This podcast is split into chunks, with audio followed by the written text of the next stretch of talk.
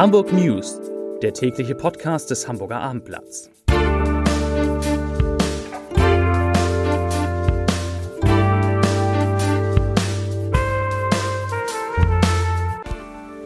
Herzlich willkommen und moin moin. Mein Name ist Stefan Steinlein. Heute geht es um die Auswirkungen der Corona-Krise auf den Hamburger Ausbildungsmarkt, um Einbahnstraßenregelungen für Fahrgäste in der U-Bahn, um die Lage der Hamburger Wirtschaft und um die Entwicklung der Pandemie in Hamburg. Zunächst aber, wie immer, die Top 5, die fünf meistgelesenen Texte auf abendblatt.de. Auf Platz 5 Jatta, anonymer Briefbesorgter Bürger führte zu Verfahren. Auf Platz 4 Konkretes Angebot, verlässt Stürmer Hinterseher den HSV. Auf 3 Altes Land, Obstbauern können Kirschen nicht verkaufen. Auf Platz 2 vermisster Kajakfahrer, Angler entdecken Leiche in der Elbe. Und auf Platz 1 Corona-Krise, Lage der Hamburger Wirtschaft ist sehr ernst. Zu den Nachrichten. Die erste. Noch zwei Wochen sind es bis zum Beginn des neuen Ausbildungsjahres. Anders als im Handwerk, das weniger Probleme hat, geht die Zahl der Ausbildungsverhältnisse im Bereich der Handelskammer drastisch zurück. Um 24 Prozent im Vergleich zum Vorjahr. Es gibt einen Rückgang in Ausbildungsplätzen vor allem in den Bereichen Tourismus, Veranstaltungswesen und Gastronomie. Das sagt Annika Hafemann von der Arbeitsagentur Hamburg. Diesen Trend bestätigt auch die Handelskammer. Vereinzelt wurden auch krisenbedingt schon bestehende Ausbildungsverhältnisse aufgelöst. Frau Hafemann sagt, wir versuchen dann, die Betroffenen in andere Betriebe zu vermitteln. So sucht beispielsweise der Hamburger Verein Sportspaß noch vier Azubis für die Ausbildung zur Kauffrau. Die Handelskammer warnt. Die Fachkräfte, die jetzt nicht ausgebildet werden, fehlen schon in wenigen Jahren in den Unternehmen. Das sagt Astrid Nissen-Schmidt, die Vizepräses der Handelskammer. Unterm Strich gibt es in Hamburg in diesem Jahr erstmals seit längerer Zeit weniger als 10.000 Ausbildungsplätze. Mit 9.119 Lehrstellen stehen 13,5 Prozent weniger zur Verfügung als im Vorjahr. Gesucht werden allerdings noch eingehende Elektroniker, Friseure, Kfz-Mechatroniker, Kauffrauen für Büromanagement, Fachinformatikerinnen und Kauffrauen im Groß- und Einzelhandel.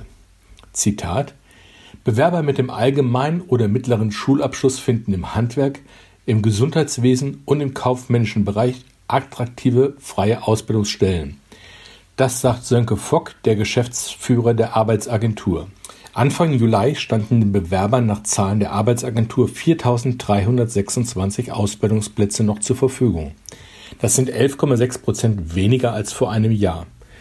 Allerdings rein rechnerisch reichen die Ausbildungsplätze aus, um die noch 3800 suchenden Bewerber zu versorgen. Die nächste Nachricht. Wegen der Corona-Pandemie ist die konjunkturelle Lage der Hamburger Wirtschaft einer Umfrage der Handelskammer zufolge wirklich schlecht. Die Lage der Hamburger Wirtschaft ist trotz einiger Lockerungen und staatlicher Konjunkturmaßnahmen weiterhin sehr ernst. Das sagte Handelskammerpräses Norbert Aust. Die wirtschaftlichen Folgen der Corona-Krise werden uns noch lange begleiten. Wir müssen die Unternehmen jetzt wieder in die Lage versetzen, selbst Umsätze zu generieren, so Aust. Fast die Hälfte der Unternehmen bewertet die aktuelle Geschäftslage als schlecht. 42 Prozent rechnen erst im Lauf des nächsten Jahres mit einer Rückkehr zur Normalität. In Hamburg nahmen nach Angaben der Handelskammer knapp 700 Unternehmen an der Befragung teil. Bitte rechts gehen. So heißt es jetzt bei der Hamburger Hochbahn. Die hat in den Haltestellen Wandsbeck Markt und Hagenbecks Tierpark ein Pilotprojekt gestartet. Maskenpflicht in Bussen, Bahnen und an Haltestellen, der Einsatz von Hygieneteams, das Öffnen aller Bustüren an jeder Haltestelle, so hat die Hochbahn bereits in der Vergangenheit auf die Corona-Pandemie reagiert. Jetzt probiert sie in einem Pilotprojekt auch ein neues Wegeleitsystem für U-Bahnhöfe aus. An der U1 Haltestelle Wandsbeck Markt und an der U2 Haltestelle Hagenbecks Tierpark zeigen künftig weiße Pfeile und gestrichelte Linien am Boden die Laufrichtung an. Wir orientieren uns am Straßenverkehr. Das sagt Hochbahnsprecher Christoph Kreienbaum. Das Ziel sei, dass die Menschen sich nicht in die Quere kommen. Damit will die Hochbahn auch das Sicherheitsgefühl bei ihren Fahrgästen dann erhöhen, denn deren Zahl ist Corona-bedingt massiv gesunken. Im März fiel die Zahl der Menschen, die täglich Busse und U-Bahn in Hamburg nutzen, von rund 1,2 Millionen auf weniger als eine halbe Million. Derzeit liegt die Zahl wieder bei etwa 750.000. Das allerdings entspricht nur gerade mal dem Niveau der Mitte 90er Jahre. Nach den Sommerferien rechnet die Hochbahn mit einem weiteren Anstieg. Man geht davon aus, dass bis zum Jahresende wieder 80 Prozent der Zahlen aus Vor-Corona-Zeiten erreicht sein dürften. Da das aber nur funktionieren kann, wenn sich die Menschen sicher fühlen, will man jetzt die Fahrgastströme auf dem Weg zum Bahnsteig entzerren. Aus Messungen an den beiden Pilothaltestellen wisse man, die deutliche Mehrheit der Fahrgäste laufe bereits rechts. Allerdings nutzten immerhin noch 20 Prozent den Gegenverkehr. In den Kurven sollen es sogar bis zu 40 Prozent sein. Ob aus dem Pilotprojekt eine Dauerlösung wird, will die Hochbahn von Beobachtung und einer Befragung der HVV-Fahrgäste in den kommenden Wochen abhängig machen.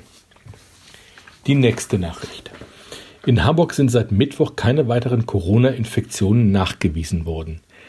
Die Zahl der seit Ausbruch der Pandemie in der Stadt positiv getesteten Menschen verringerte sich nach einer Fehlerbereinigung um einen auf 5231. Das teilte die Gesundheitsbehörde heute Morgen mit. Rund 4.900 davon können nach Schätzung des Robert Koch Instituts als genesen angesehen werden. Unverändert bleibt die Zahl der Corona-Toten in der Stadt. Laut Institut für Rechtsmedizin am UKE starben in Hamburg bisher 231 Menschen an Covid-19.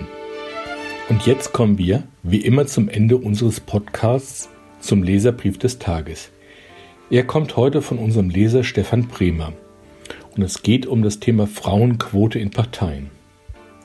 Herr Bremer schreibt, wenn Parlamente die Gesellschaft abbilden sollen, dann müsste es nicht nur eine Frauenquote geben, sondern auch Quoten für Berufsgruppen, zum Beispiel für Hausfrauen und Hausmänner und Arbeitslose, was ein schwieriges Unterfangen sein dürfte. Ich halte die Quote aus Wählersicht für undemokratisch. Schließlich werden die Kandidaten für die Bundestagswahl ja nicht bestimmt, sondern auf Parteitagen gewählt. Vorausgesetzt, es gibt hier genügend weibliche Kandidaten. Dann können diese ja auf diesen Parteitagen auch gewählt werden. Falls sich nicht genügend zur Wahl stellen, haben die Frauen eben das gleiche Problem wie alle unterrepräsentierten Berufsgruppen auch. Gleich ob Frau oder Mann. Also bitte keine Quote. Das schreibt Stefan Bremer. Damit endet der Podcast und ich wünsche Ihnen einen schönen Tag, einen guten Abend und sage Tschüss.